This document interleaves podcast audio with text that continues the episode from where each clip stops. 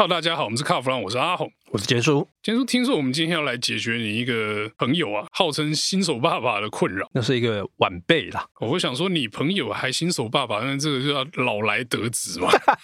哎，他太太就老蚌生珠啊，别闹了哎。其实上就有一个晚辈，他刚当爸爸，然后呢，那小孩子就是开着一台那种掀背车，那边碰来碰去，你知道吗？到后来现在有小孩了，他就跟我讲说，怎么办？我需要一台车，因为安全座椅放不下，到时候这个婴儿车放不下，空间不够。有小孩以后，大包小包这件事情还蛮恼人的哦。对，那后来我就跟他讲，我说，那你要不要去买现在大家很流行高顶的那种国产车啊，跨界啊什么之类的？可是我觉得小跨界不行，小跨界有点太小，小跨界太小。那后来他又跟我提到一点，他说我实在是不太信任国产车的安全性。这是他讲的，不是我们讲的。对，这是他讲的。然后我就想说，哎，你这笑脸呢不错，有概念，因为毕竟你这个有家庭之后，你要有责任感，有责任感之后，你就是为了要顾及家人的安全嘛。我觉得这个你一定要把它放在前面，顾虑安全还蛮重要。可是新手爸爸应该说刚有小孩的那种家庭，我觉得空间还蛮重要。因为其实之前啊，我一样有朋友遭遇这个状况，但是他比较聪明一点，他生小孩之前就跑来跟我讨论。那我就跟他讲，你想买多大的婴儿车？他说我我没概念，婴儿车。他说婴儿车你知道？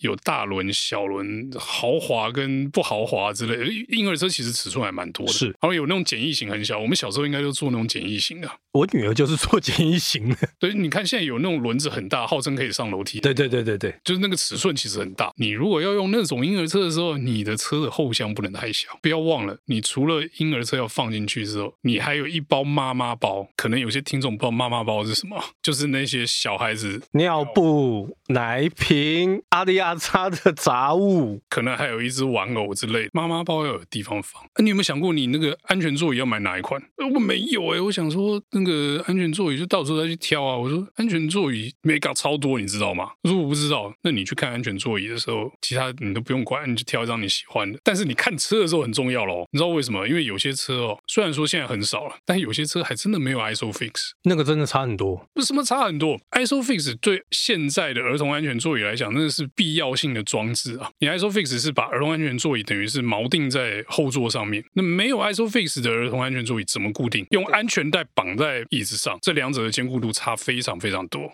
所以 ISOFIX 才会变成说几乎大家都有，几乎变成婴儿的标配。对，就是你有小孩的话，你一定要看那个东西有没有。我记得市面上大概八九成的车都有，都有，但你不要挑到一台没有你就哭了。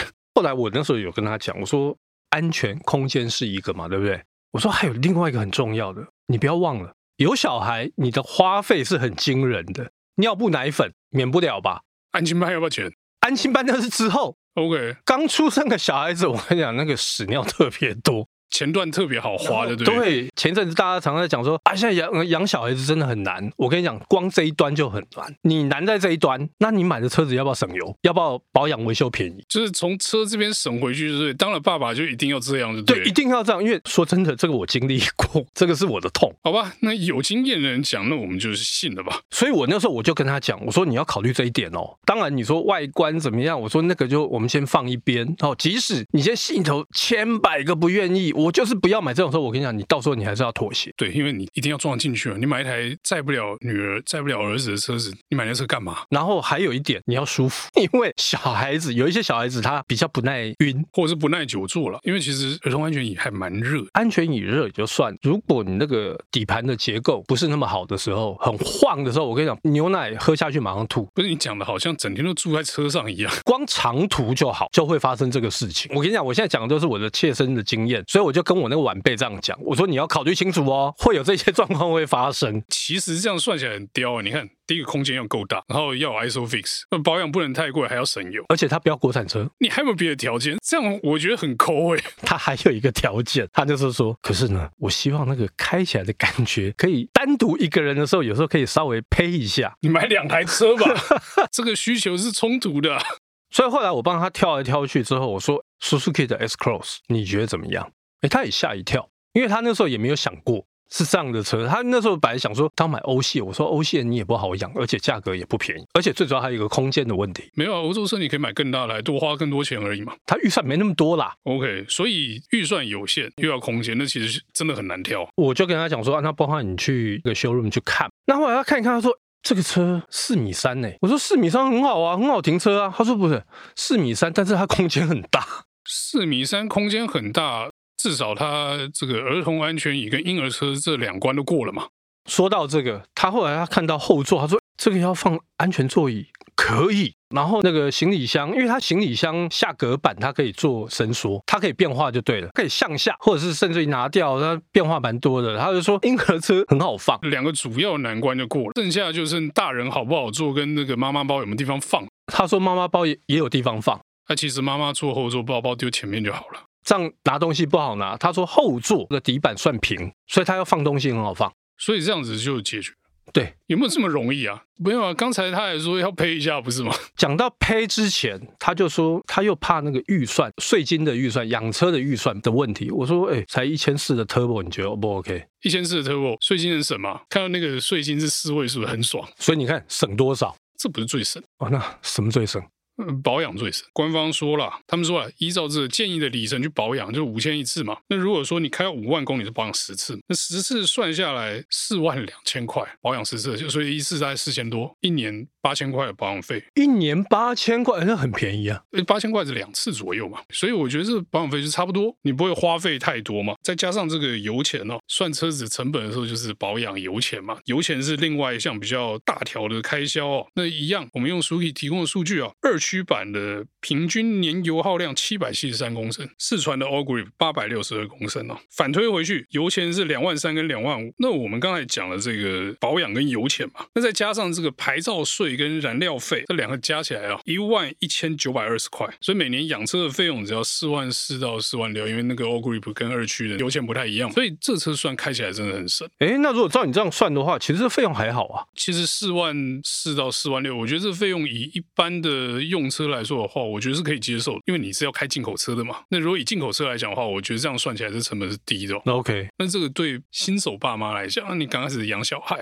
车的部分你可以省下蛮多的钱，我觉得这是一大利多啦。可是我们这样聊一聊这个养车的部分呢、我觉得安全也很重要。我觉得其实安全可能我们都看得太理所当然，就是觉得反正这车安全性有，所以我们就不担心。既然要讲，那我们看仔细一点好了。他为什么选 Suzuki？我觉得很大一点就是选那个比较贵的那个版本呢，All Grip 那个四轮传动的版本，安全上也是有加分的项目嘛。至少天雨路滑的时候抓力比较好。对，说到这个我就亲身经验，因为我本身对这个四传的车子 的爱好度会比二传来的高。四传本来在尤其是雨天，四传的这个循迹性真的是比较好，虽然它会重了一点，影响到油耗，但是我觉得命比较重要。还好啦，大概一年差两千多块油钱，我我觉得这样的话四传可以接受嘛。而且呃，我那时候我有跟他讲，我说你要赔四传比较好赔。其实他这一台哦，在山路上面还蛮听话的。他一听他说，除了这个以外，还有什么安全的？可是像我们刚才讲的，都一直注重在空间啊跟费用的部分。那其实哦，你选这个 S Cross 一定还有另外一理由嘛。S Cross 的动力是呃一点四的涡轮增压，还搭搭配。四十八伏的轻油电这样的动力系统啊，其实不太常见。你说现在啊很流行四十八伏，但是小排量的比较少见一点，大部分是大排量在辅助油耗的。在 S Cross 车上呢，它的最大马力是一百二十九点二匹。然后二十三点九公斤米的扭力哦，电动马达额外提供十千瓦跟五十三牛顿米的输出哦，所以它有一个辅助的作用。这个辅助的这个动力啊，在一些蛮关键的时候它会出来。所谓的关键是什么样关键？譬如说是你这个起步 loading 比较重的时候了。另外还有一点就是这个车它不是 CVT 变速箱，还是走这个传统的自排变速箱的。模式，但是这有得到额外的好处啊，开起来比较有传统自排车的感觉哦，就不会这个转速拖在那里，那你还是有一二三档要换。那另外有一点就是说，传统自排相对在用久了之后，它比较坚固一点，所以它在维修保养这一部分，它又有一些优点。只要你的油跟滤网啊，依照时间去换，应该不会有大问题哦。那另外，它也让你。多一点这个开车的感觉，你至少有换挡的感觉。你这个手动退档的时候，是确实是退了一档，不是骗你退了一档。那我们刚刚讲了动力，动力的部分大概就是这样子。那另外啊，你说载小孩不用安全吗？载小孩也是很吃安全。要啊，新手爸爸就直接讲了，他想要也是要安全。我相信是啊，如果你是要买车，为了小孩要买车的话，当然安全是走在很前面的，不然的话你就摩托车三贴就好了嘛。S Cross 车上哦，它也是整套的这个 Suzuki Safety Support 系统，里面是 ACC 主动巡航控制，DSBS 刹车辅助。然后 BSM 盲点侦测，LDWS 车道偏离警示，RCTA 后方车流警示。然后还有这个 Waving Alert 驾驶疲劳警示，其实项目还蛮多的。那还没讲完，后面还有这个 ESS 紧急刹车讯号，被动的就是七颗安全气囊，然后还有这个 TECT 的车体结构。其实算起来，这个安全配备也是相当的顶，就满了。基本上你想要的。或者是现在流行的该有的都有了啦。那你说这个保护周不周到吗？我觉得保护够周到了啦，至少会给他们一种安心感啦。对，别说只是安心感，实质上的安全配备不是感觉了。OK，所以我觉得防护上是应该是算是蛮好。你看，其实从这个空间啊、经济性，然后还有动力操控各个面向来看，其实这个车的算起来，它总和表现算是得分蛮高的，应该说蛮适合你这个要买车的这位朋友的需求。那你要不要叫他去买一买啊？还是叫他赶快去看一下车嘛？他已经去看过车了啦。那如果他看满意的话，我觉得买这车 OK 啊。如果啊，这个听众们也是要即将当新手爸爸或者新手妈妈的，那想要考虑一个车的话，或许也可以依照这个我们这次的建议这个方向去选车哦。我是觉得这个车哦，还蛮适合这个小家庭或是新手父母，因为毕竟我觉得主要考量点第一个在经济性。如果你够预算买这个车的话，它不会花你太多额外的费用啊。我们看算了，一年就四万多块，负担不会太大，而且它空间也够用，就是实用性它也注重到了。那你说要操控乐趣嘛？它也有一点点。依照我们刚刚前面讲，在空间、实用性、经济性还有安全性方面，我觉得这车表现都挺好的。新手爸妈，你说最注重当然是空间跟安全了，在这方面的得分也很高哦。所以我觉得这车还蛮值得推荐给新手父母当做这个。育儿之后的第一辆车哦，不管你之前开什么了，那你接下来可能用这车，你的负担不会那么重，然后你又有足够的安全跟空间哦。那我们今天这个新手爸爸选车的故事呢，就到这边告一段落，谢谢大家收听，谢谢。